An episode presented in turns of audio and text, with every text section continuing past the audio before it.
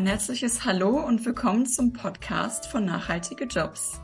Mein Name ist Charlotte, ich bin Redakteurin bei Nachhaltige Jobs und wir möchten Menschen dabei unterstützen, eine berufliche Tätigkeit einzuschlagen, die sie als sinnerfüllt erleben und die einen gesellschaftlichen Mehrwert hat. Dafür laden wir immer wieder gerne Menschen zu einem Gespräch ein, die diesen Weg schon ein Stück weit gegangen sind, ihrer Berufung folgen und uns mit ihren Erfahrungen inspirieren können. Meine heutigen Gesprächspartnerinnen sind Alena Sander und Shema Afawi. Die beiden haben das Beratungsunternehmen FINE, das steht für Feminist Intersectional Research and Consulting, gegründet und begleiten Organisationen im Bereich der internationalen Zusammenarbeit auf ihrem Weg hin zur Diversitätsorientierung. Zudem sind die beiden als äh, Workshop-Moderatorinnen tätig, unter anderem auf der kommenden Fach- und Jobmesse Engagement weltweit, die am 4. November stattfindet. Und mit Alena und Shema möchte ich heute über ihren Arbeitsalltag, ihren Werdegang und die Bedeutung von Diversität im Kontext internationalen Zusammenarbeit sprechen. Aber bevor wir jetzt äh, tief ins Thema einsteigen, erstmal herzlich willkommen Alena und Shema und vielen Dank, dass ihr euch die Zeit genommen habt, mit mir zu plaudern. Ja, hallo von mir und äh, danke für die Einladung. Sehr schön, ja, dass hallo. ihr da seid.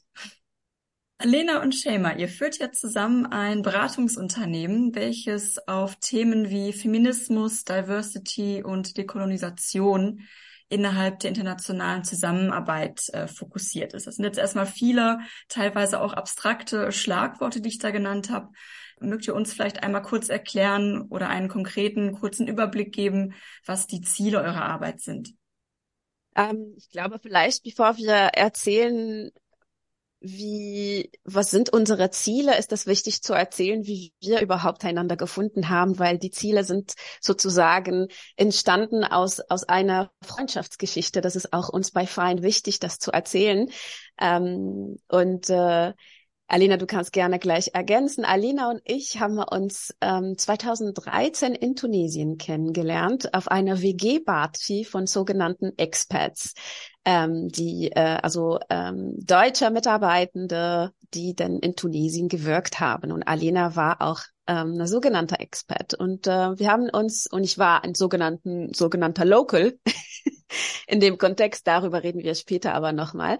Und äh, wir haben uns sozusagen vor, vor zehn Jahren kennengelernt und haben gemerkt, ähm, diese internationale Zusammenarbeit äh, könnte vielleicht besser funktionieren. Wir haben etwas gespürt, wo wir damals auch die Worte dafür nicht hatten. Wir könnten die Dinge nicht benennen. Und äh, jetzt wir kommen zurück. Wie gehen die Zeit denn bis äh, also bis heutzutage? Und was wir machen, ist aus diesem Treffen entstanden, nämlich ähm, Dinge zu benennen, ähm, Dinge zu ändern und darauf zu gucken, wie können Organisationen machtkritischer werden, wie können Organisationen diskriminierungssensibler werden und wie können wir denn Organisationen äh, so begleiten, dass ihre Wirkung im internationalen Kontext dann auch ähm, eben auf Augenhöhe äh, vorbereitet wird und durchgeführt wird.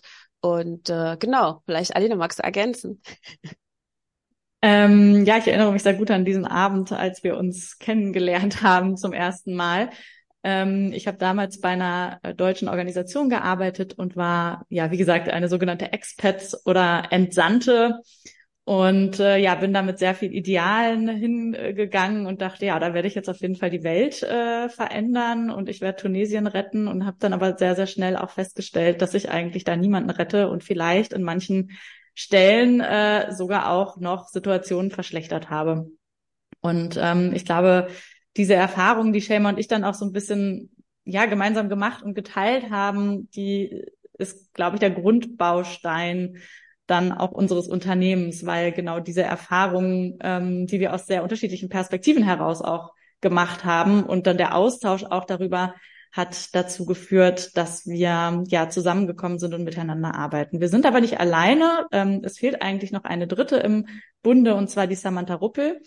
Ähm, Samantha Ruppel, ja, ist äh, ja die dritte Partnerin bei uns bei Fein und auch sie ähm, hat sich sehr, sehr ausgiebig beschäftigt, ähm, unter anderem durch Forschung, aber auch durch eigene ähm, Tätigkeiten im Bereich der internationalen Zusammenarbeit, ähm, zum Beispiel mit dem Thema Machtbeziehungen, ähm, Nord-Süd-Beziehungen ähm, und auch der Frage der Partnerschaft. Also gibt es das überhaupt und was bedeutet das überhaupt Partnerschaft auch in der Praxis? Ja, ist auf jeden Fall eine richtig äh, schöne Gründungsgeschichte, was so aus einer WG-Party, wo man ja wahrscheinlich total unbedarft hingeht, alles so entstehen kann. Ähm, auf jeden Fall spannend. Ich habe so ein bisschen rausgehört, dass ähm, eure Kunden hauptsächlich Organisationen sind, die eben in der internationalen Zusammenarbeit und der Friedensarbeit äh, aktiv sind. Und das ist ja gerade schon so ein bisschen angedeutet, Alena. An, man geht da mit, mit vielen Idealen irgendwie in dieses Berufsfeld hinein und möchte etwas zum Positiven verändern und bemerkt, okay, anscheinend laufen die Dinge dann doch nicht so, wie ich mir das ähm, in meiner Idealvorstellung so gemacht habe. Ähm, was sind denn so typische Herausforderungen von diesen Organisationen und mit welchen Methoden unterstützt ihr die, die dabei? Und wie hängen vielleicht auch so die inneren Strukturen von Organisationen mit der Wirkung zusammen, die durch deren Projekte nach außen in die Welt getragen wird? Hm. Ja, ich kann darauf gerne mal versuchen zu antworten und Shema, du kannst dann mich gerne ähm, oder gerne noch etwas hinzufügen, falls dir noch etwas einfällt. Und zwar ähm, arbeiten wir mit Organisationen, die Teil eines Systems sind, ähm, nämlich das System der internationalen Zusammenarbeit. Und die verstehen wir als, ja, ähm, als ein Gefüge, das koloniale Kontinuitäten sichert und weiterlebt. Und ähm, das bedeutet, dass es darin unter anderem auch viele Praktiken gibt, die diskriminierend sind und diskriminierend wirken, darunter auch rassistische Diskriminierung, aber auch sexistische Diskriminierung, ableistische Diskriminierung und so weiter. Und diese Diskriminierungen werden durch ähm, die internationale Zusammenarbeit reproduziert. Organisationen sind Teil von diesem System und genauso die Menschen auch, die in diesen Organisationen arbeiten. Und das ist uns ähm, ganz wichtig, darauf hinzuweisen, dass ähm, wenn wir mit Organisationen arbeiten und mit den Menschen in diesen Organisationen, dann mit dem Ziel auch einen Einfluss darauf zu haben, wie sich dieses System ja wandelt und verändert und in welche Richtung das geht. Also das ist eigentlich unser Hauptziel, nicht nur die Organisationen zu unterstützen, sondern darüber eben auch einen Impact auf ähm, ja dieses System der internationalen Zusammenarbeit ähm, zu haben. Und die Herausforderung, die uns dabei besonders beschäftigt, ist eigentlich die der Dekolonisierung dieses Systems. Ich habe ja gerade schon kurz von kolonialen Kontinuitäten gesprochen. Ähm, und die Dekolonisierung betrifft eben auch diese Organisationen, also wie einfach ähm, bestimmte Prozesse laufen, wer Entscheidungen trifft, wer zum Beispiel in diesem System das Geld hat und wer das Geld bekommt, ähm, wer äh, entscheidet, was mit dem Geld gemacht wird, wer entscheidet, wer wie viel verdient, wer wann eingestellt wird, welche Themen überhaupt ähm, zur Sprache kommen, welche Projekte umgesetzt werden, dass es überhaupt Projekte sein müssen, die Langprojekte sind und so weiter und so fort. Also da haben wir halt ein sehr großes Machtungleichgewicht weiterhin. Ähm, und ja, unser Ziel ist es eben dazu beizutragen, dass sich dieses Machtgefüge ändert. Und das tun wir eben durch eine machtkritischen Ansatz, den wir mit den Organisationen zusammen ja in einem in einem Prozess begehen. Das kann sein durch Workshops, das kann sein durch Studien, das kann sein durch eine Prozessbegleitung, eine Beratung. Also das nimmt ganz, ganz viele Formen an. Vielleicht kann ich da tatsächlich ergänzen. Während du gesprochen hast, Alena, habe ich mich auch ähm, daran erinnert, ähm, dass auch in sehr viele Organisationen tatsächlich in der Vorbereitungsphase ähm, für Menschen, die dann in, außerhalb von Deutschland agieren sollten oder arbeiten sollten, gibt es sogenannte interkulturelle Vorbereitungen. Und das ist sozusagen auch eine Herausforderung, die sehr viele Organisationen ähm, dann ähm, glauben, also viele Organisationen glauben, dass bei der Vorbereitung oder dieser kulturellen Sensibilisierung bestimmte Herausforderungen auf dem Weg, auf dem Weg sozusagen ähm, gebracht werden, aber äh, Resultat ist, dass diese Herausforderungen werden größer. Und nämlich weil ähm, es, es, es wird so ein kulturalisierender Blick auf die Länder äh, gemacht. Das heißt, ihr kommt aus einer einheitlichen Kultur, nämlich die, die deutsche, und ihr geht in einem anderen Land und so sieht die Kultur aus. Und wenn ihr sensibilisiert genug seid, dann könnt ihr diese Herausforderungen im Ausland meistern. Ähm, und was tatsächlich passiert und warum es herausfordernd sein kann, ist, dass die Menschen werden dann alles auf die Kultur schieben und dadurch eine gewisse internationale äh, Komplexität, also nicht nur international, sondern historischer Komplexität, wird so vereinfacht, ähm, dass Konflikte in Projekten äh, kulturalisiert werden. Es hat nicht funktioniert, weil vielleicht die Kultur äh, so ist oder dass ähm, ne, es ist so wie gesagt, das wird diese diese Zusammenarbeit wird so vereinfacht ähm, und einfach nur kulturalisiert und das ist eine Herausforderung und ich sage es nur, weil ähm, das hast du auch, Charlotte, angesprochen. Unser Fokus ist auf Diversität und Alina, du hast sehr, sehr, sehr viele Formen von, ähm, von Diversität angesprochen. Unser Fokus ist nicht nur dieser kulturelle Blick in der internationalen Zusammenarbeit, weil es wäre tatsächlich eine Form von kolonialer Kontinuität, sondern ähm, auf der einen Seite der Mensch in seiner Komplexität, aber eben auch die internationale Zusammenarbeit in ihrer historischen, historischen Komplexität. Ich kann mir auch gut vorstellen, dass das eine große Herausforderung eben für die Organisation ist, die, die Menschen, die sie eben entsenden ähm, in andere Länder außerhalb von Deutschland, dass die irgendwie entsprechend vorbereitet werden müssen. Ich glaube, ganz ohne Vorbereitung kann man ja auch niemanden ähm, auf so eine Mission ähm, schicken oder in sein Projekt äh, schicken. Ähm, was wäre denn eine Alternative zu einer, zu einer guten oder aus eurer Sicht guten Vorbereitung, adäquaten Vorbereitung? Ja, die Frage ist ja zunächst mal, muss man überhaupt noch Menschen entsenden? Ne? Also ist das überhaupt notwendig? Und dann auch hier nochmal die Frage, wer entsendet denn wohin? Also es ist natürlich meistens der die Länder des globalen Nordens, die ähm, in der sogenannten Entwicklungszusammenarbeit ähm, Fachkräfte sogenannte ähm, entsenden. Und äh, Süd-Nord-Fachkräfte gibt es inzwischen auch, aber das ist natürlich immer noch eine Seltenheit. Also ich glaube, wir würden erstmal auch mit der Frage anfangen, ist das überhaupt noch ähm, notwendig. Und dann ähm, diese interkulturellen Trainings, die da oft angeboten werden, das ist ja genau der Punkt, den, den Shamer gerade auch kritisch ähm, angesprochen hat. Ne? Also das ist eigentlich auch wieder sowas, wo diese kolonialen Kontinuitäten reproduziert werden. Und ähm, ja, wenn man sich dafür entscheidet, dann doch nochmal Menschen zu entsenden, dann ist, glaube ich, auch schon die Frage, wen entsendet man. Ne? Also entsendet man Menschen, die jetzt erst noch mal ganz viele Trainings durchlaufen müssen, um überhaupt mhm. in der mhm. Lage zu sein, ähm, machtkritisch und diskriminierungssensibel in anderen Kontexten arbeiten zu können. Ähm, macht das mit Trainings überhaupt Sinn? Das ist auch eine Frage, die wir uns stellen. Also Trainings sind ja oft sehr punktuell. Ne? Was, was nimmt man dann wirklich davon mit? Die Vorbereitung beginnt meiner Meinung nach ähm, viel, viel, viel, viel früher. Nämlich wir fangen nicht damit an, mit den Menschen, die vielleicht jetzt ähm, außerhalb Deutschland reisen werden, sondern wir fangen da an mit den Menschen, die die Projekte schreiben, die die Ziele formulieren. Da fängt schon die Vorbereitung. Das heißt, ähm, wenn ich jetzt ein Projekt äh, formuliere mit bestimmten Zielen und ich identifiziere so ein Thema, woran ich arbeiten möchte im internationalen Kontext, diese Menschen brauchen eine gewisse Vorbereitung. Und du hast die Frage gestellt, wie sieht so eine Vorbereitung aus? Diese Vorbereitung ist in, in Form von Selbstreflexion. Also, und das fängt schon in Deutschland an. Ich finde das sehr wichtig, ähm, dann zu sagen, wie bin ich ähm, in, in, in dieser Gesellschaft positioniert? Wie bin ich aber auch in der Welt positioniert? Bin ich ähm, von Privilegien betroffen? Bin ich eine deprivilegierte Person?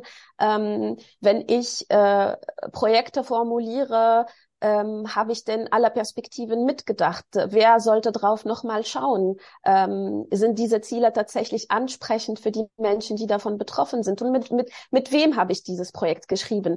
Ähm, habe ich denn das Projekt mit dem Partner äh, Land geschrieben? Gibt es gegenseitigem Interesse? Wurde das partizipativ gemacht? Und es sind so sehr viele Fragen und es scheint komplex zu sein, aber das ist tatsächlich unser Ansatz, ist nämlich das Ganze als System anzuschauen und zu gucken, wo müssen wir da anfangen, damit wir machtkritisch auf, äh, auf internationaler Ebene ähm, gemeinsam arbeiten können und Impact erreichen können, wovon alle Menschen, die be mit beteiligt sind, profitieren äh, können. Profitieren hier nicht im kapitalistischen Sinne, sondern tatsächlich profitieren. Was lerne ich daraus? Was gebe ich den Menschen und was nehme ich denn auch mit, was wiederum mich, meiner Gesellschaft dann auch ähm, beeinflussen kann?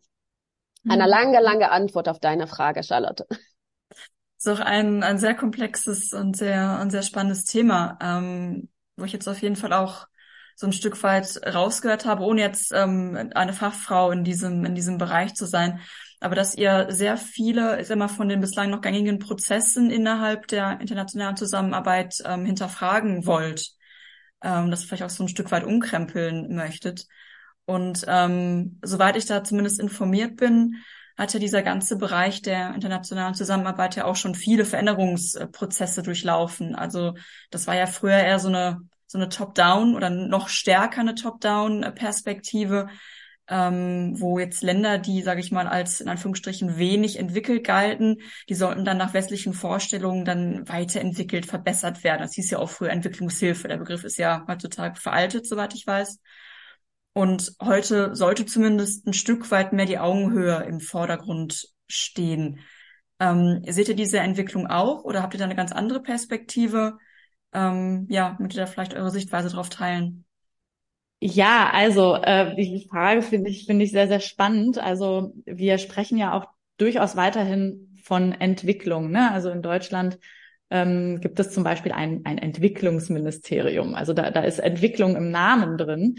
Ähm, und ich finde, das weist schon darauf hin, dass sich eben vieles noch nicht verändert hat und ähm, auch ähm, ja der Blick auf diese internationale Zusammenarbeit eigentlich auch immer noch ähm, so ist wie vor 50, 60 Jahren, zumindest im, im Grundgerüst. Ne? Also es geht immer noch darum, wir entwickeln und ähm, wir entwickeln die anderen. Und auch hier äh, nochmal ne, wieder dieser Hinweis auf dieses ähm, auf diese kolonialen Kontinuitäten, weil das sind halt ganz zufälligerweise natürlich auch die ehemaligen ähm, Kolonialstaaten, die eben ihre ehemaligen Kolonien weiterentwickeln möchten, also in vielen Fällen zumindest. Ähm, eingegrätscht, weil der Begriff ähm, koloniale Kontinuität jetzt schon öfter gefallen ist. Der, der, der klingt sehr abstrakt. Äh, magst du das vielleicht ganz kurz definieren, einmal in zwei, drei Sätzen? Ja, und zwar koloniale Kontinuitäten ist ein Begriff, der ähm, darauf hinweist, dass die Kolonialisierung nicht mit der Unabhängigkeit der ehemaligen ähm, Kolonien geendet hat. Also ähm, Kolonialisierung oder Kolonialität existiert weiterhin und zwar in Strukturen, in Köpfen, wie wir denken, wie wir über andere denken, in Vorurteilen und wie wir auch mit anderen Menschen zusammenarbeiten. Und das zeigt sich eben in dieser internationalen ähm, Kooperation sehr, sehr deutlich. Ich schaue aber mal zu Shama. Vielleicht magst du dazu noch was hinzufügen zu dieser Definition oder Arbeitsdefinition. Ja, auf jeden Fall. Ich kann das vielleicht aus der biografischen Perspektive sogar erzählen und ich kann das vielleicht noch ähm, ähm, mit Beispielen verdeutlichen. Ähm, und das habe ich vorhin eben angesprochen. Es gibt ja diese Entwicklungsnarrativ, darüber haben wir gesprochen. Das heißt, ähm, was überhaupt Entwicklung ist, wird ja definiert. Was müssen Länder machen, damit sie als entwickelt gelten. Äh, und diese Definition ändert sich ja. Ähm, also ist es diese Entwicklung dann gerade, gibt es halt die Frage in Bezug auf, auf Nachhaltigkeit. Ist diese Entwicklung denn nachhaltig? Heißt das denn, dass wir so viele Autobahnen haben? Ist das dann Entwicklung? Also wer darf überhaupt Entwicklung definieren? Ähm, und wenn der Glaube noch da ist, dass sogenannte entwickelte Länder wissen, was Entwicklung ist, schreiben sie Projekte dazu und die müssen umgesetzt werden für, für bei ähm, oder in Länder, wo es ähm, Entwicklung noch nicht abgeschlossen ist. Die sind auf dem Weg oder noch nicht ganz entwickelt. Wie sieht das jetzt aus? Also ganz konkret. Eine Person, die Know-how hat aus Deutschland, ähm, reist nach äh, einem anderen Land, weil diese Person war, hat studiert und weiß ganz genau, was Entwicklung ist, nimmt das Projekt und geht ins Ausland. Das wurde erstmal nicht besprochen, ob das Projekt überhaupt gebraucht wird in dem Land und so weiter und so. Also wir reden jetzt vom Worst-Case-Szenario. Ne? Ähm, und dieser Person geht dahin. Dieser Person wird dann auch so vergütet, dass sie ähm, viel, viel, viel besser vergütet wird. Äh, manchmal das 20 oder 30-fache von den Menschen, die in den Projekten dann auch arbeiten vor Ort. Ich habe es dann auch so erlebt. Das heißt, ähm, es gibt auch immer sogenannte Expat-Bubbles, Expat-Regionen. Das heißt, ähm, mit meinem Gehalt und meinem Know-how, ähm, zwischen Anführungszeichen, gehe ich in einem Land, ich kann mir die besten Häuser gönnen, ich kann, ich habe Zugänge in diesem Land, ähm, wo andere Menschen diese Zugänge nicht nicht haben. Ich werde auch anders behandelt. Ähm, ich werde von unterschiedlichen äh, Netzwerken geschützt. Ich habe sozusagen ein, ein, ähm, ein Schutznetzwerk vor Ort, äh, ich werde anders versichert und ich erzähle den Menschen eben aus dieser privilegierten Position, wohin es geht. Das sehen wir so eine Art der Zusammenarbeit, sehen wir es ganz kritisch, ähm, weil das ist ganz klar, dass eine Macht oder ein Machtgefüge da ist. Ähm, genau. Also ist jetzt vielleicht als Ergänzung. Das heißt, ich kriege als Mensch, der eben aus einer privilegierten Position heraus in diesem Land aktiv ist, bekomme ich die Lebenswirklichkeit von denen, denen ich eigentlich helfen möchte, gar nicht mit.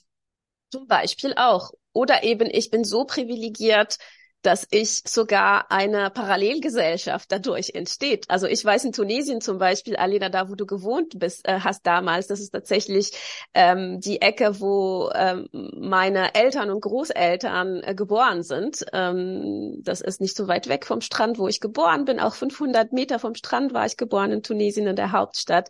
Und spannend ist, ähm, dadurch, dass es eine schöne Ecke ist und die meisten so Experts, auch viele davon sind Deutsche, fanden das mega schön, haben angefangen, angefangen, dort Häuser zu mieten, ähm, dass diese Häuser eben nicht mehr zur Verfügung standen für Menschen, die mhm. aus dieser Region gekommen sind. Also so eine Art Gentrifizierung hoch äh, 50, äh, so dass diese Ecke bekannt wurde, dass es die Expert-Ecke ist. Und das ist irgendwie, auch wenn es uns Angst macht, das kolonial zu benennen, es ist eine Form von kolonialer Kontinuität.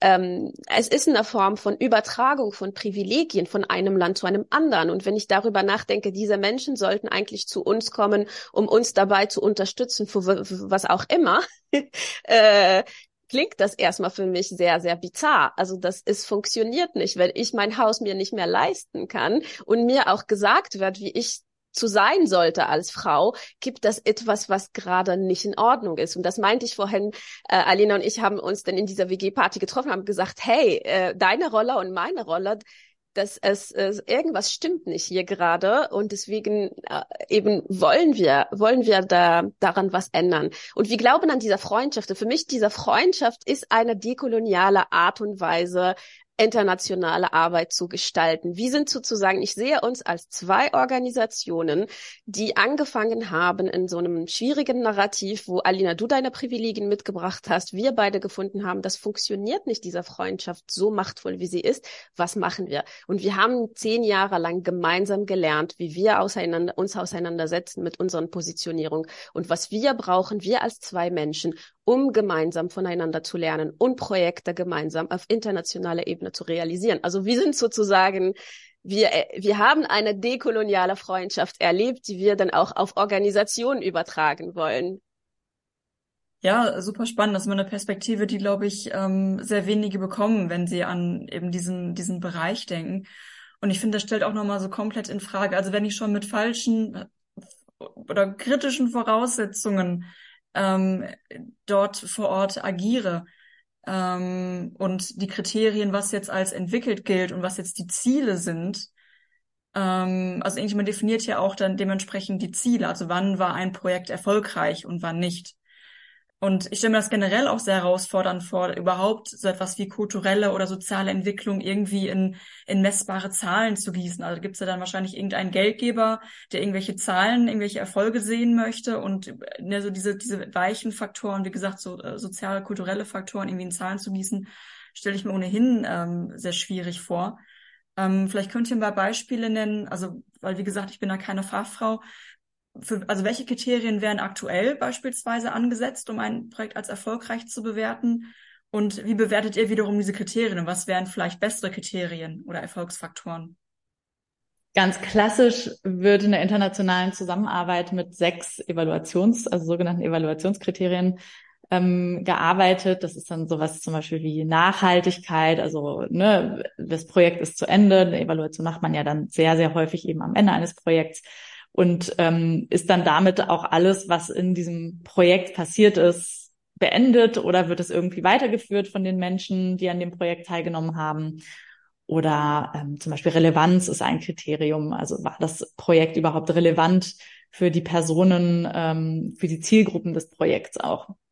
Das ist so, so ganz klassisch, ähm, die klassischen sogenannten OECD-DAC-Kriterien, also von der OECD ähm, mal irgendwann entworfen und die sind aber auch sehr stark im Wandel und auch hier ähm, ja sind wir natürlich etwas kritisch, was, was diese Kriterien betrifft, weil die Kriterien sehr wenig eben zum Beispiel auf die Zusammenarbeit, also auf die tatsächliche Zusammenarbeit zwischen ähm, verschiedenen Akteur, Akteuren ähm, eingeht. Also zum Beispiel ähm, die deutsche Organisation, die ja eben auch oft, die oft nicht der Geber ist, der ge richtige Geldgeber, sondern ja eigentlich so ein, so ein Mittler ist ähm, zwischen äh, dem Geber, die Geber sind oft die Ministerien, also zum Beispiel das Auswärtige Amt oder das BMZ ähm, und Organisationen oder Menschen vor Ort.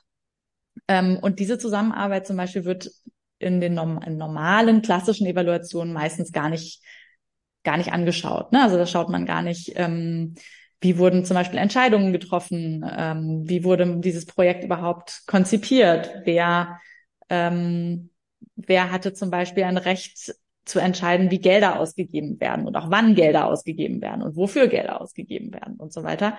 Ähm, also zum Beispiel solche Fragen, ähm, die gehen sehr, sehr oft in ganz klassischen Evaluationen unter.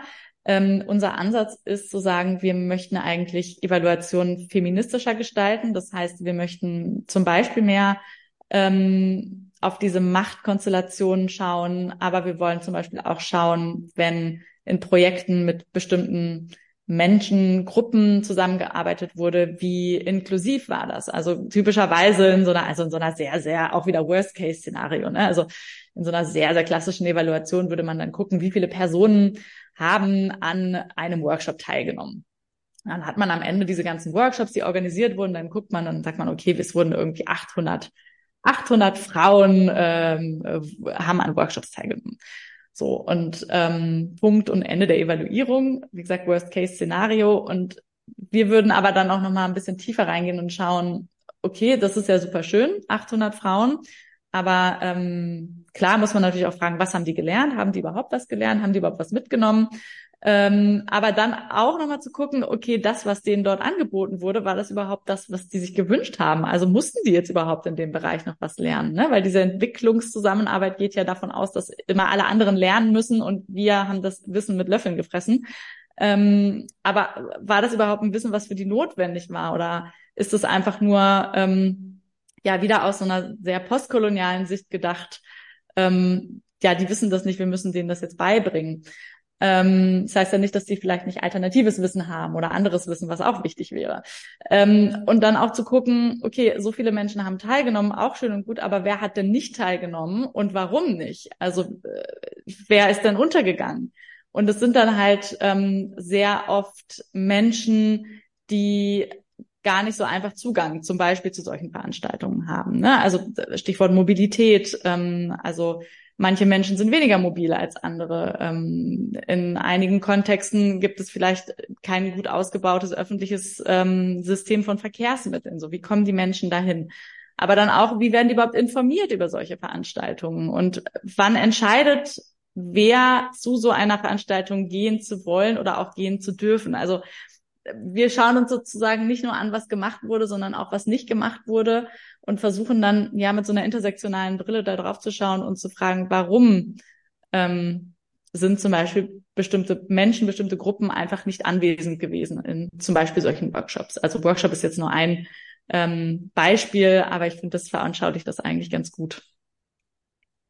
Und wenn ich da ergänzen darf, ähm, wir schauen uns jetzt tatsächlich nicht nur, welche Räume, wen haben wir vergessen, aber wir fragen uns auch weiter in dieser Komplexität, die hört ja nicht auf, wir fragen uns tatsächlich, wie kommen wir an, an diesem Wissen?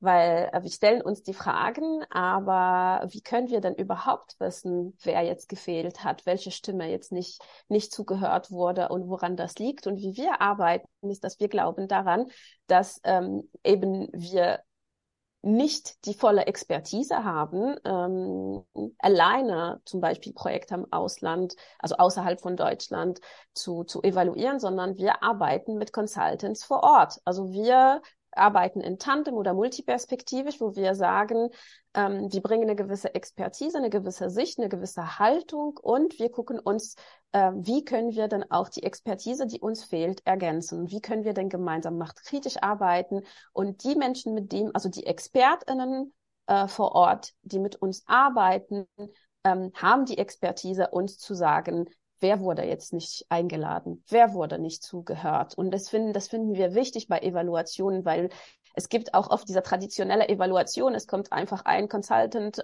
ähm, aus Deutschland ähm, und dann guckt sich ein Projekt an und sagt, okay, äh, die Zahlen sagen, dass das irgendwie relevant gewesen ist und nachhaltig. Ähm, das können wir aber nicht wissen, weil das, was wir nicht wissen, wissen wir nicht, dass wir es nicht wissen. so, genau. Okay, wir haben jetzt ähm, sozusagen uns ein Projekt vom, vom Ende her mal angeschaut. Also wenn das sozusagen gelaufen ist und dann die Bewertung stattfindet. Ähm, und ihr habt auch jetzt öfter schon von Worst-Case-Szenarien gesprochen. Vielleicht, vielleicht fangen wir mal ähm, von vorn an, ähm, was denn so Faktoren sind. Oder vielleicht zeichnet ihr mal ein, ein Projekt, ähm, so ein Projektverlauf von Anfang bis Ende ganz kurz, wie ihr sagen würdet, so, yo, das, das, das finden, also das ist in unserem Sinne so gelaufen, wenn wir jetzt eine Organisation ähm, beraten würden und die führen das äh, dementsprechend durch. Ich habe gerade schon von Multiperspektivität gesprochen, also möglichst viele diverse ExpertInnen, denen ähm, eine Stimme zu geben, denen zuzuhören und möglichst viele Perspektiven einzubeziehen. Aber ja, vielleicht nochmal so von, von Anfang bis Ende ein Projektverlauf. Wie könnte das aussehen? Wir können ja irgendwie die Fantasie ergänzen. Ähm, es ist, ich finde es schön, irgendwie über Utopien zu sprechen. Und es ist tatsächlich, Charlotte, es ist eine Methode, die wir verwenden in, in unseren Trainings oder Workshops. Wir fragen die Menschen. Jetzt ist eine utopische Welt, die dekolonial ist. Und da ist ein Projekt, was gut, was gut funktioniert. Wie, wie funktioniert das? Ähm, ähm, und da, es fängt wirklich von Anfang an an, nämlich was wird gerade gebraucht und wer entscheidet, was gebraucht wird.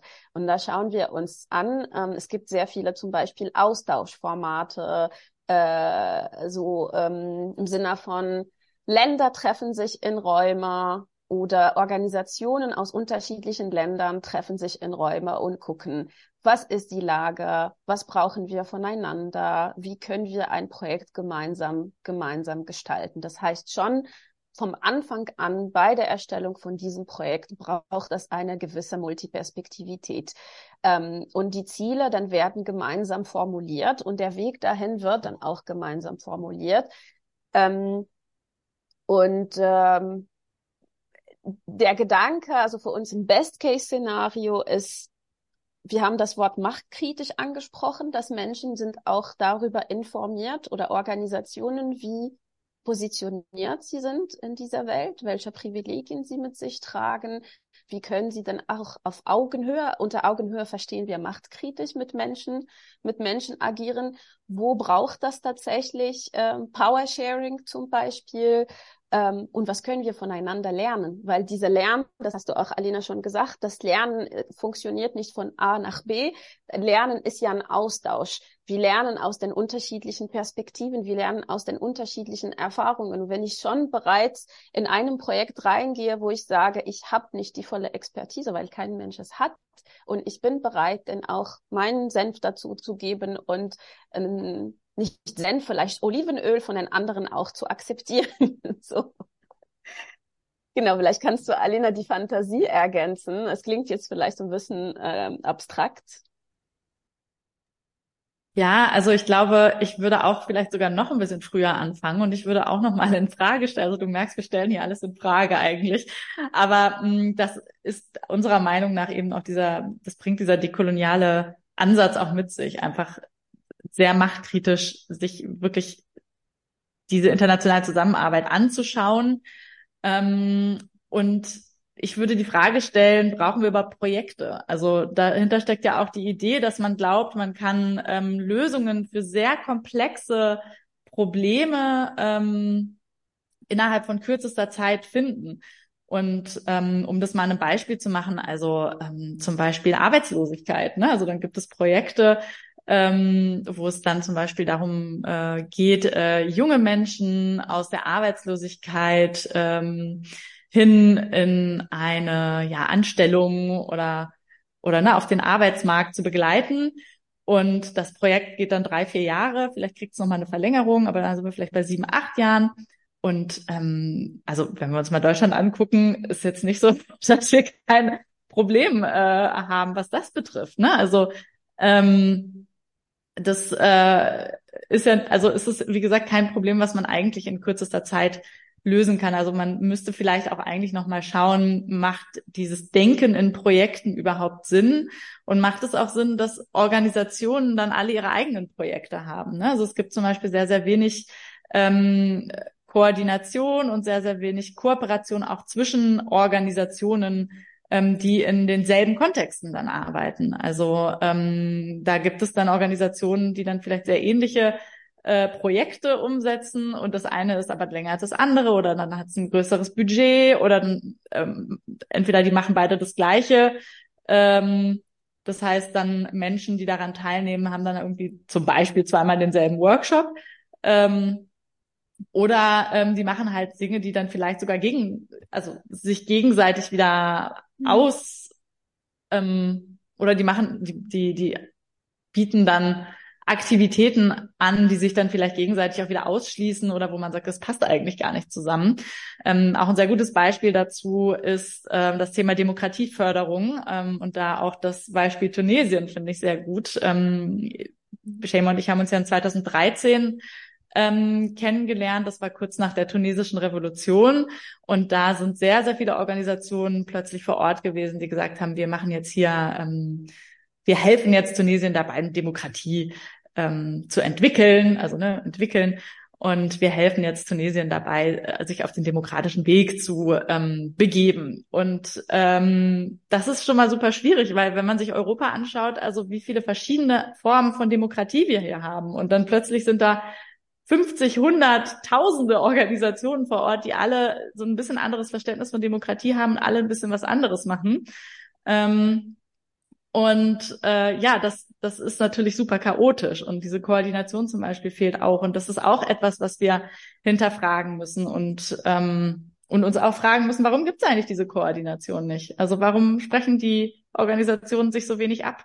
Und äh, wir sprechen nicht von allen Organisationen natürlich, ne? aber sehr, sehr viele sprechen sich tatsächlich nur minimal ab. Woran liegt das? Also was steckt dahinter? Also sozusagen immer noch mal einen Schritt zurückzugehen und immer noch mal weiterzudenken so, und immer noch mal weiter zu hinterfragen. Das ist so ein bisschen das, was wir versuchen auch mit Organisationen zu machen. Also dieses so herauskitzeln. Und ähm, das, glaube ich, ist manchmal für Organisationen, für die Menschen, die daran arbeiten, auch ein bisschen schmerzhaft.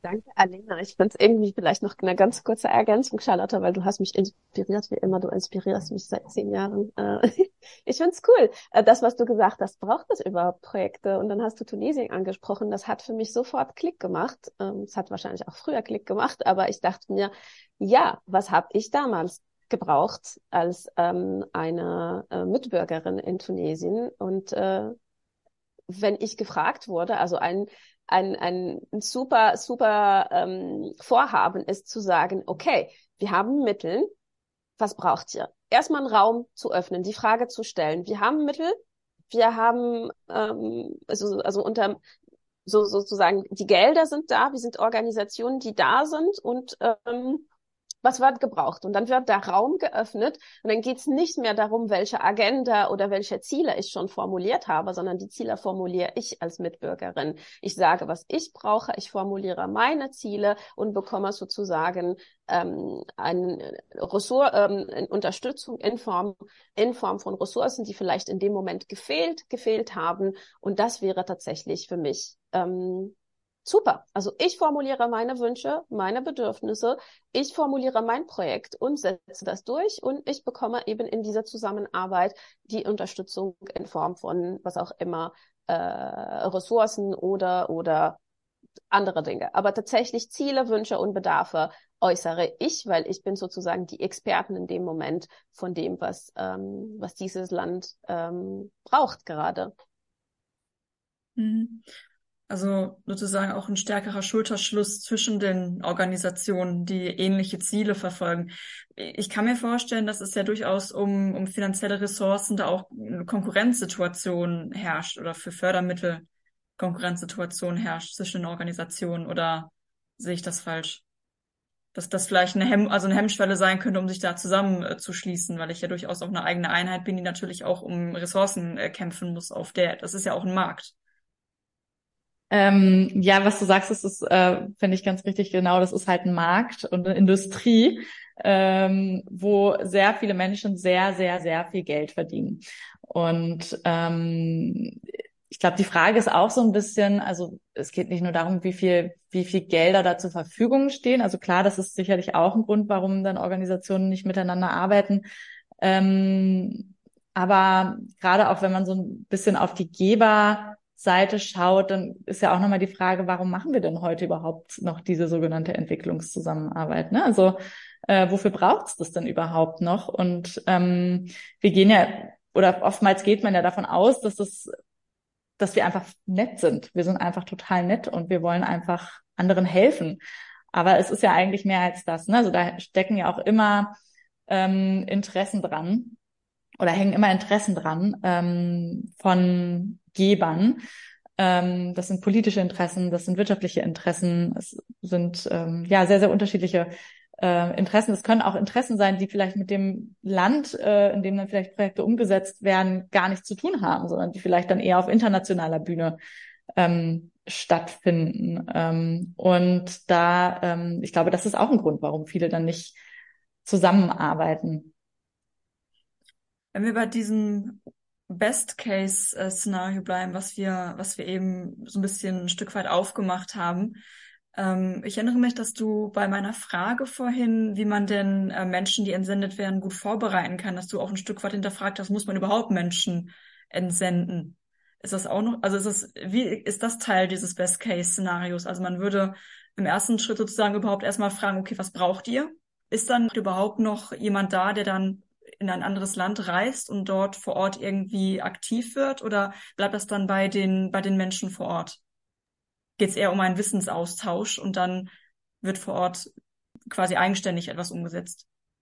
Also wir stellen sehr, sehr, sehr viele Fragen und versuchen, ich glaube, unser Ansatz ähm, ist ähm, angemessen verstören, angemessen Fragen, also Fragen stellen oder äh, angemessen verstören heißt, wir stellen Fragen, wir stellen Dinge in Fragen, um zu sehen, wo gibt das Potenzial. Ähm, und ähm, es gibt eine Ambivalenz in der Art und Weise, wie wir arbeiten. Auf der einen Seite stellen wir alles in Frage, auf der anderen Seite glauben wir an eine internationale Welt, die sich dahin entwickelt zu einer Utopie, wo Menschen eben sich machtkritisch und auf, auf Augenhöhe auf Augenhöhe begegnet.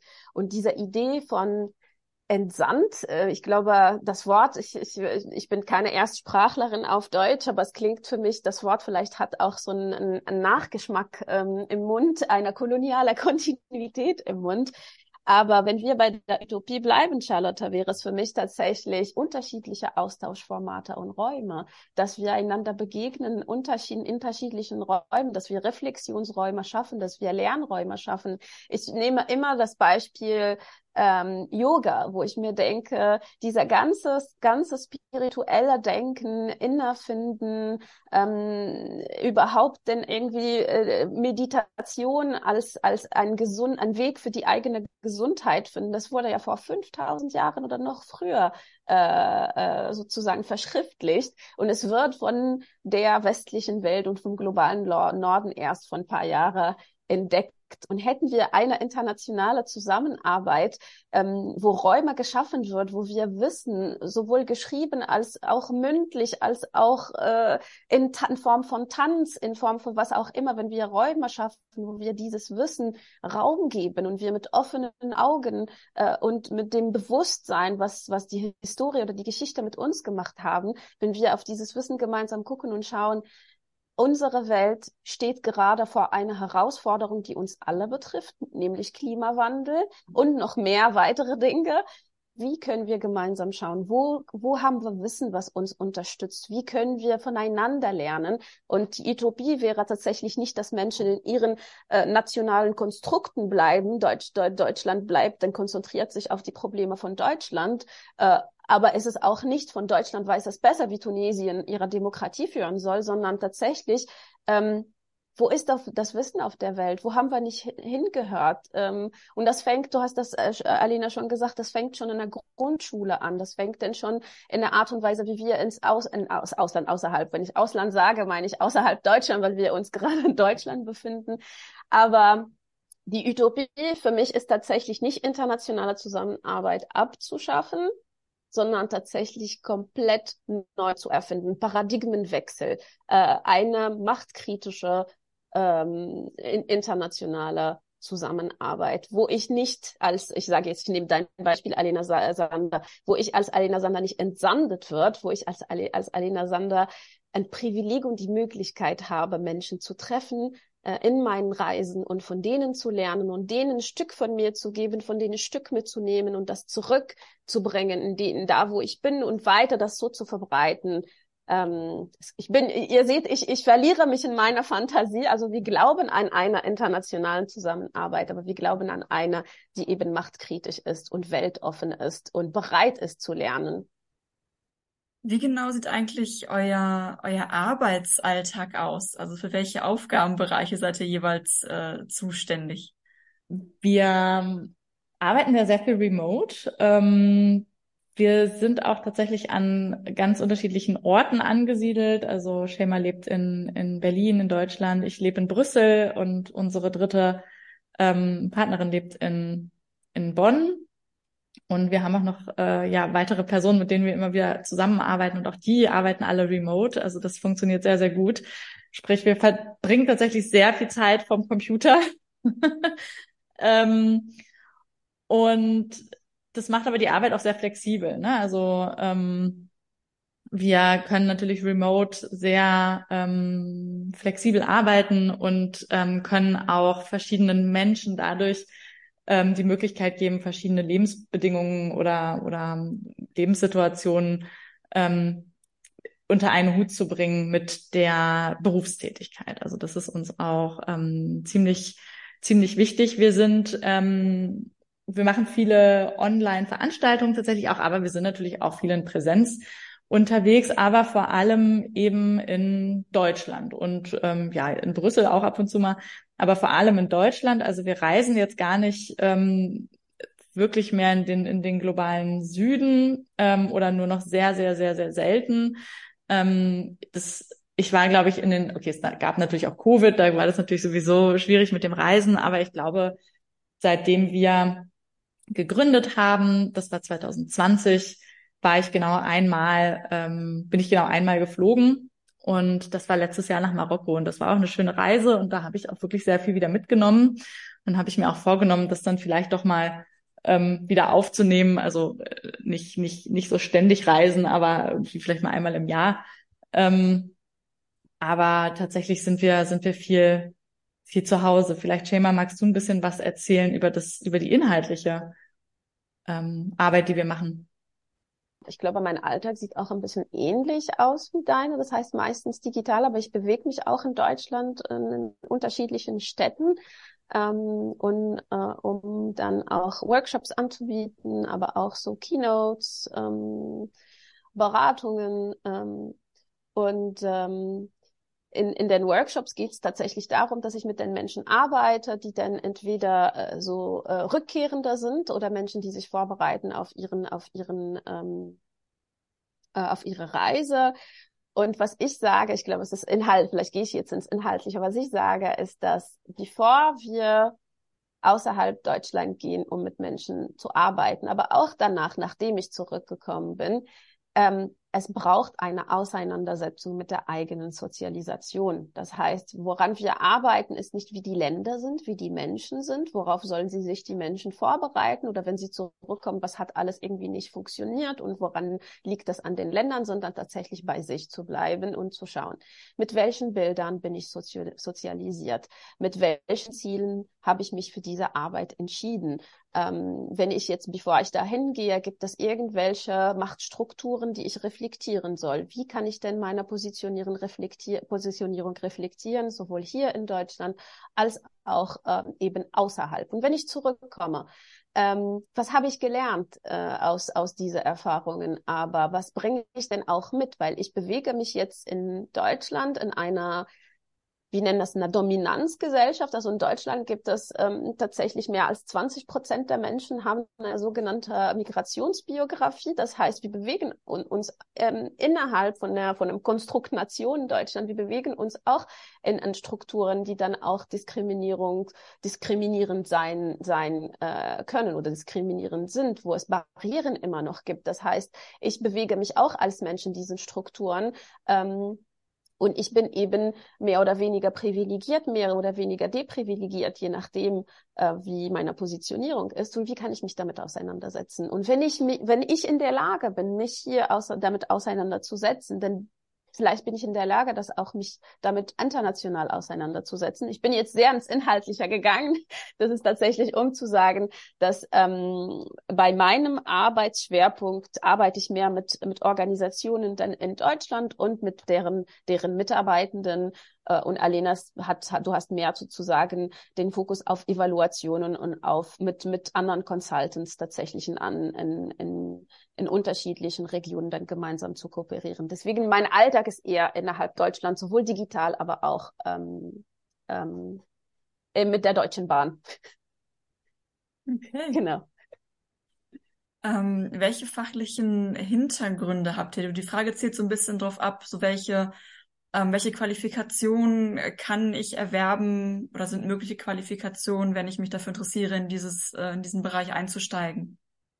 Ich weiß, es gibt Studiengänge zum Thema internationale Zusammenarbeit oder Non-Profit Management, wie auch immer sie heißen. Ich weiß nicht, wie war euer Weg in diesen, in dieses, in dieses Berufsfeld? Fang du an, Alena, meine Geschichte ist länger.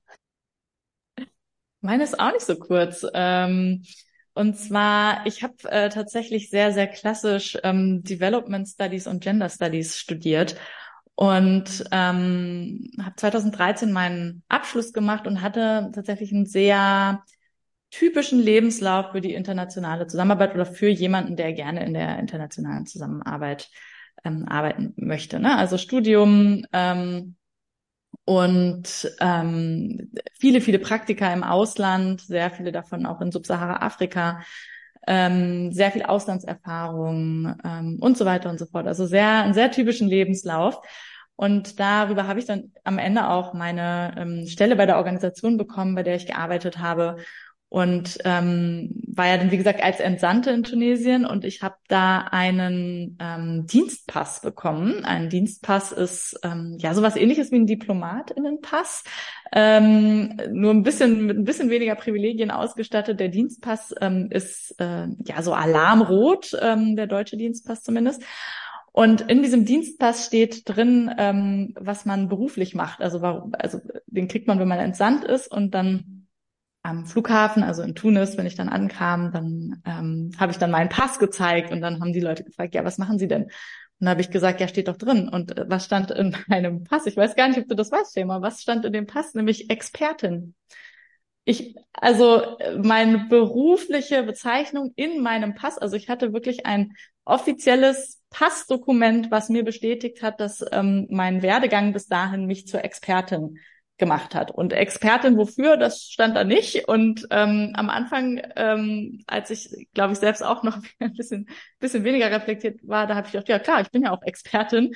Und dann habe ich aber tatsächlich auch sehr, sehr schnell herausgefunden, dass einfach dieses Studium und diese vielen Auslandserfahrungen, diese ganzen so sehr typischen Erfahrungen, die ich gemacht habe, die, von denen ich gedacht habe, die mich auf diesem beruflichen Weg in diesem Bereich vorbereiten, dass die mich sicherlich nicht zur Expertin gemacht haben. Und ich habe ähm, über vier Jahre in Tunesien gelebt und ich bin auch immer noch nicht die Expertin ähm, für Tunesien. Ähm, und bin noch nicht mal Expertin für Deutschland. Also ich bin auch, nur weil ich in Deutschland geboren und aufgewachsen bin, bin ich auch keine Deutschland-Expertin. Und ähm, worauf ich hinaus will, ist, ähm, dass das Studium ähm, zumindest aus meiner Sicht gar nicht so, ja, gar nicht so diese Expertise bringt, von der man glaubt, dass sie wichtig ist, sondern ähm, ich glaube, was sehr wichtig ist in der internationalen Zusammenarbeit, ist ähm, ja eben diese, diese kritische Herangehensweise, selbstkritisch auch zu sein, ähm, sich mit sich selbst machtkritisch auseinanderzusetzen. Und natürlich kann man sowas auch in einem Studium lernen und natürlich lernt man auch offen sein und so über ähm, Auslandsaufenthalte und Praktika und so weiter. Aber ähm, aber ja, ich glaube, es ist in erster Linie wirklich ähm, diese ja, diese, diese, diese, diese Herangehensweise oder so eine, so eine Art Attitude, die, die ich, glaube ich, ähm, als wichtig empfinde. Und das eine ist ja die Ebene von, wie gut fühle ich mich selbst vorbereitet auf das, was ich machen möchte. Aber auch was öffnet mir sozusagen überhaupt erstmal formal die Tür in diesen Bereich. Ich weiß nicht, wie offen jetzt der Bereich für QuereinsteigerInnen ist ob so ein Studium mal pro forma absolviert werden muss oder wie, wie sind da deine Erfahrungen für Menschen, die vielleicht jetzt nicht diesen, dieses, diesen Hochschulabschluss mit dem richtigen, mit der richtigen Bezeichnung haben? Ähm, also ich finde tatsächlich, das ist auch ein weiteres Problem, dass die internationale Zusammenarbeit aus sehr vielen ähm, auch bildungstechnisch privilegierten Menschen besteht. Also da arbeiten sehr, sehr viele, mh, hm, ich vielleicht sogar fast ausschließlich Menschen ähm, mit Hochschulabschlüssen. Das ist natürlich auch ein Problem, ne? weil ähm, ähm, ja diese diese diese Hochschulbildung halt immer noch, also ein Universitätsabschluss immer noch ähm, einfach eine sehr sehr große Rolle spielt. Ähm, ich finde das gar nicht so wichtig. Also ähm, ich habe das oft, dass ich Menschen treffe. Also wir arbeiten ja eben auch mit vielen anderen Menschen zusammen. Wir arbeiten ja nicht immer nur zu zweit oder zu dritt oder zu zu viert oder fünft, sondern wir arbeiten ja auch mit ganz vielen anderen Consultants zusammen. Und ich habe ganz, ganz oft das Gefühl, wenn ich jemanden treffe und mich mit dem unterhalte, dann, also dann finde ich, merke ich schon, das passt oder das passt nicht. Und dann ist es mir wirklich ziemlich egal, was die Person studiert hat. Aber ich glaube, ja, in den, in den klassischen Organisationen äh, ist es wahrscheinlich wichtig, ein Studium absolviert zu haben. Aber es ist, glaube ich, nicht wichtig, dass es ein Studium in Development Studies ist, sondern das kann irgendwas sein. Ähm, und ja, ich glaube, das wird immer noch, immer noch sehr geschätzt. Ich hoffe aber, dass sich das bald ändern wird. Okay. Schimmer, was ist, was ist deine Geschichte? Ich bin in Tunesien geboren und ähm, aufgewachsen. Ich habe auch in Tunesien Lehramt studiert, fünf Jahre, und ich war in Tunesien ähm, Lehrerin oder Gymnasiallehrerin für französische Sprache und Geschichte. Jetzt fragt man sich, wollen Sie berät heutzutage Organisationen? Ähm, wie kommt es dazu? Ähm, ähm, es, ich bin nach Deutschland äh, in 2015 gekommen, um zu studieren. Ich, ähm, das war nicht, also der Grund, warum ich nach Deutschland gekommen bin, war nicht hauptsächlich, um zu studieren. Da war ich schon ähm, irgendwie unabhängige, eine unabhängige feministischer Frau. Ähm, aber aus schönen privaten Gründen habe ich die Entscheidung getroffen, ähm, nach Deutschland zu migrieren. Ich werde jetzt diese Gründe nicht benennen, sind aber schöne Gründe. Also macht euch keine Sorgen über mich. Und dann, ähm, ich habe versucht, erstmal mein Lehramt anerkennen zu lassen. Ähm, das hat nicht funktioniert, obwohl ich an einer Elitenschule studiert habe in Tunesien. Das war nicht genug. Und äh, dann äh, habe ich irgendwie ähm, mich entschieden, dann im Bereich Politikwissenschaft zu studieren, weil es mich immer schon immer interessiert hat. Also ich war irgendwie eine engagierte Person und dann dachte ich mir, ja, warum nicht? Äh, neugierig bin ich und äh, da, wo mein Lehramt jetzt nicht anerkannt ist, kann ich das machen. Und ich habe mich für so ein binationales Studium entschieden. Und ähm, während ich denn mein Studium versucht habe zu absolvieren, ähm, habe ich gemerkt, dass ich tatsächlich ganz viele Fragezeichen habe zu meiner Erfahrung in Tunesien in dieser Expert-Bubble, die ich noch nicht beantwortet habe. Äh, und aber eben auch Fragen zu meiner Positionierung in Deutschland. Ähm, wie werde ich wahrgenommen als eine Person, die in 2015 noch keine Sprachkenntnisse hatte? Wie werde ich wahrgenommen von Menschen, die mich aufgrund von meinem Aussehen beurteilen oder Vorurteile mir gegenüber äh, haben? Wie werde ich von ProfessorInnen behandelt? Äh, und all das, auf alle diese Fragen hatte ich keine Antwort. Deswegen musste ich mich mit meiner Positionierung in Deutschland auseinandersetzen. Ähm, und das habe ich ähm, in meiner Masterarbeit gemacht, indem ich mich entschieden habe, tatsächlich der Fokus auf postkoloniale Studien zu setzen. Das heißt, gibt es in diesem Land immer noch koloniale Kontinuitäten, die mich betreffen und ähm, sind sie der Grund, warum ich so oft behandelt werde, wie ich behandelt wurde, in, sowohl in den Ämtern oder unterwegs und wie kann ich diese Dinge benennen und wie kann ich diese Dinge bekämpfen. Und diese Auseinandersetzung in meiner Masterarbeit hat dazu geführt, dass ich ganz, ganz viel Wissen in Bezug auf äh, postkoloniale Kontinuitäten und koloniale Kontinuitäten und das war für mich so ein Empowerment-Weg. Ich habe, ich, es war so, ich glaube, es war ein ganzes Jahr, wo ich jeden Tag Aha-Momente hatte und wo ich irgendwie Screenshots von Büchern einfach gemacht habe und rumgeschickt habe und dachte mir, so heißt das, das wusste ich ja gar nicht vorher. Ähm, Genau. Und dann ähm, hat, äh, ich glaube, ein, ein Job zu einem anderen geführt. Am Anfang habe ich in der Uni, also ich, mir wurden ein paar, ein paar Promotionsmöglichkeiten angeboten, weil das Thema war ja irgendwie so nicht, noch nicht ähm, äh, in, in der Uni, wo ich studiert habe, noch nicht so richtig ähm, ausführlich bearbeitet. Ich weiß nicht, wie ich das sagen soll, aber genau, es wurden, es gab Menschen oder sogenannte Türöffnerinnen, Professorinnen, die in mir Potenzial gesehen haben und mir eben äh, Möglichkeiten angeboten haben. Und ich habe erstmal an der Uni angefangen zu arbeiten, wo ich äh, Lehramtsstudierende beraten habe zu, wie kann ich diskriminierungskritisch meinen Unterricht gestalten und wie kann ich diskriminierungskritisch meiner SchülerInnen begegnen. Ähm, und ich habe in diesem Bereich erstmal Bildung und Migration gearbeitet, aber in meinem Kopf ist meine Erfahrung in Tunesien geblieben. Ähm, diese Erfahrung mit, mit eben Alena und, und die KollegInnen.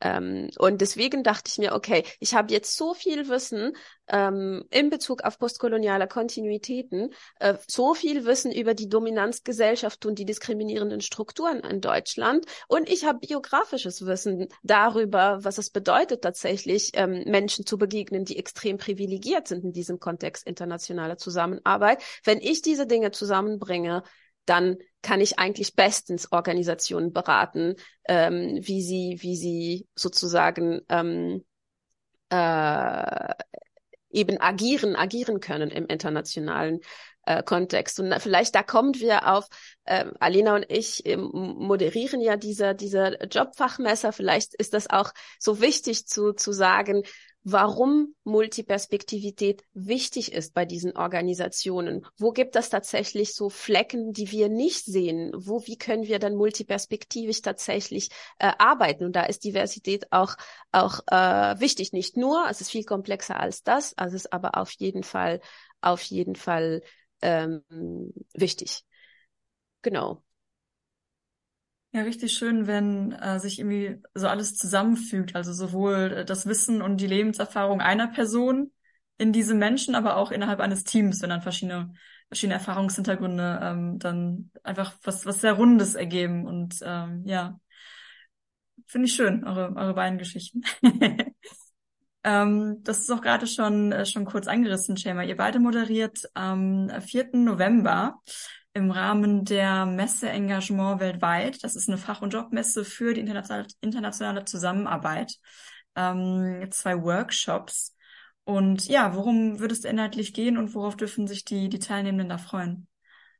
Äh, vielleicht kann ich äh, erstmal mit meiner Rolle anfangen als Workshop-Leitender. Da kannst du Alena tatsächlich ergänzen. Also ich bin sozusagen in zwei Rollen ähm, an, äh, bei dieser Messe anwesend und eine Rolle ist ähm, Workshop-Leitender. Da werden zwei Workshops angeboten.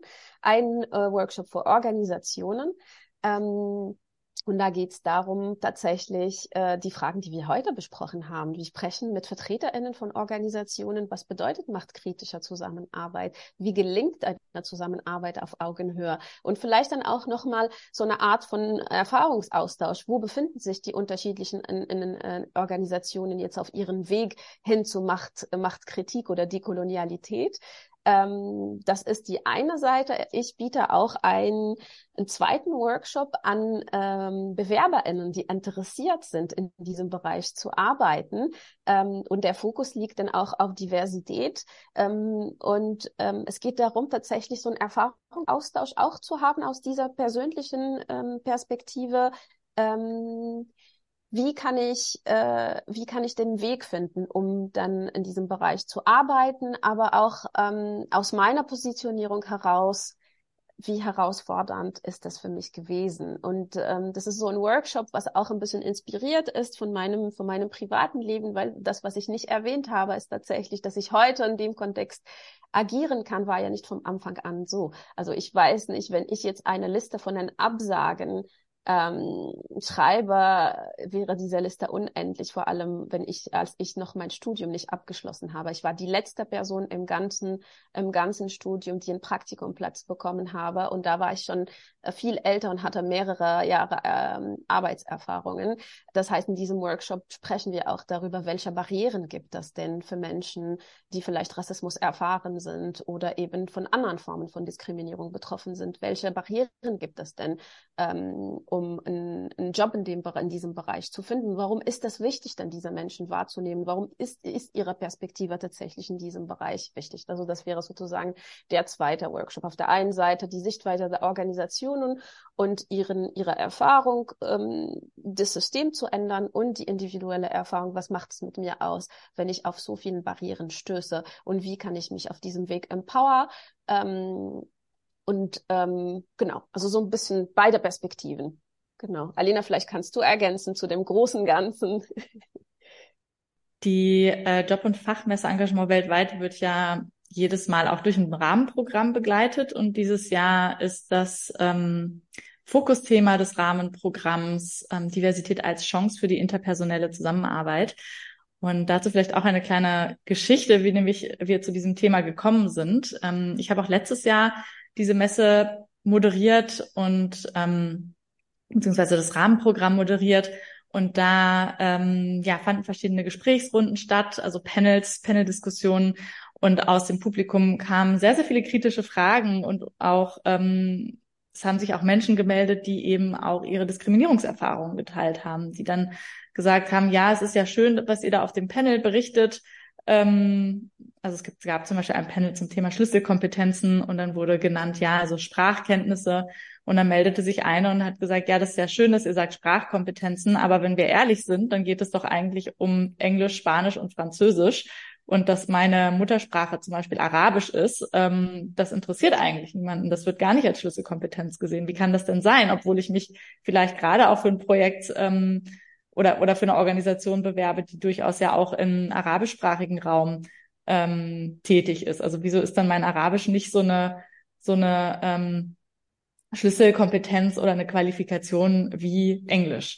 Und es gab sehr, sehr viele solche kritischen Fragen und ähm, darauf basierend haben wir dann überlegt, so was könnte denn das, das Thema für dieses Jahr sein? Und dann ähm, ja, sind wir eben auf dieses Thema Diversität ähm, gestoßen. Und Shema und ich werden das Rahmenprogramm zusammen moderieren. Also das ist auch offen für alle Teilnehmenden, also alle, die ähm, Lust haben, auf die Messe zu kommen. Ähm, die laden wir herzlich auch ein, dazu an den Diskussionen und den Panels teilzunehmen. Das ähm, Thema Diversität wird sich auf jeden Fall ähm, ja durchziehen durch alle vier Gesprächsrunden, die wir geplant haben und wird sich auch in der Keynote wiederfinden.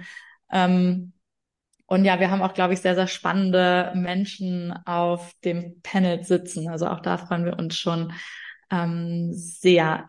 Vielleicht noch ein Nachklapp. Es gibt nicht nur die beiden Workshops, die Shema auf der Messe umsetzt und durchführt, sondern es gibt auch zwei virtuelle Auftaktveranstaltungen. Auch die sind wirklich offen für alle. Da muss man auch nicht ähm, schon ein Ticket gekauft haben, sondern ähm, da kann wirklich jede Person, die Interesse hat, teilnehmen. Und da wird es einmal eine Veranstaltung geben zum Thema Netzwerken, also mit äh, Tipps und Tricks zum Netzwerken. Die kann man dann, wenn man auf die Messe kommt, direkt umsetzen. Und auch hier natürlich aus einer auch intersektionellen äh, Perspektive heraus gedacht. Und ein weiterer virtueller Workshop wird stattfinden zum Thema, äh, wie ist es eigentlich unterwegs zu sein als Fachkraft. Und auch hier haben wir, glaube ich, sehr schöne ähm, ehemalige Fachkräfte, die ja von ihren Aufenthalten als Nord-Süd, aber auch als Süd-Nord-Fachkraft ähm, berichten werden und eben auch aus sehr vielen verschiedenen Perspektiven erzählen, wie das eigentlich war, als sogenannte Fachkraft ähm, zu arbeiten. Ja, also klare Empfehlung auch von unserer Seite aus für die Engagement weltweit. Ähm, wir werden sowohl die, die Homepage der Messe als auch die Auftaktveranstaltung ähm, in den Show Notes äh, verlinken. Und ja, für alle, die sich für den Bereich der internationalen Zusammen Zusammenarbeit interessieren, ist es natürlich auch eine super Gelegenheit, Kontakte zu knüpfen und vielleicht auch Alena und Shema mal persönlich kennenzulernen und ja, mit denen weiter zu diskutieren. Ähm, ja, da sage ich jetzt ähm, erstmal vielen Dank für, für eure Zeit und für eure, für eure sehr spannenden und kritischen Impulse. Und ja, schön, dass ihr, dass ihr da wart. Charlotte, danke für die Einladung. Vielen Dank. Und falls du, liebe Hörerinnen, lieber Hörer, dich für weitere nachhaltige Berufsbilder und äh, Tipps für die Jobsuche in den grünen Branchen interessierst, schau gerne mal in unserem Blog vorbei. Dort warten einige Inspirationen auf dich. Und natürlich freuen wir uns wie Bolle, wenn du unsere Newsletter abonnierst. Mit dem bekommst du einmal die Woche die neuesten nachhaltigen Jobs direkt in dein E-Mail-Postfach und bleibst immer auf dem Laufenden.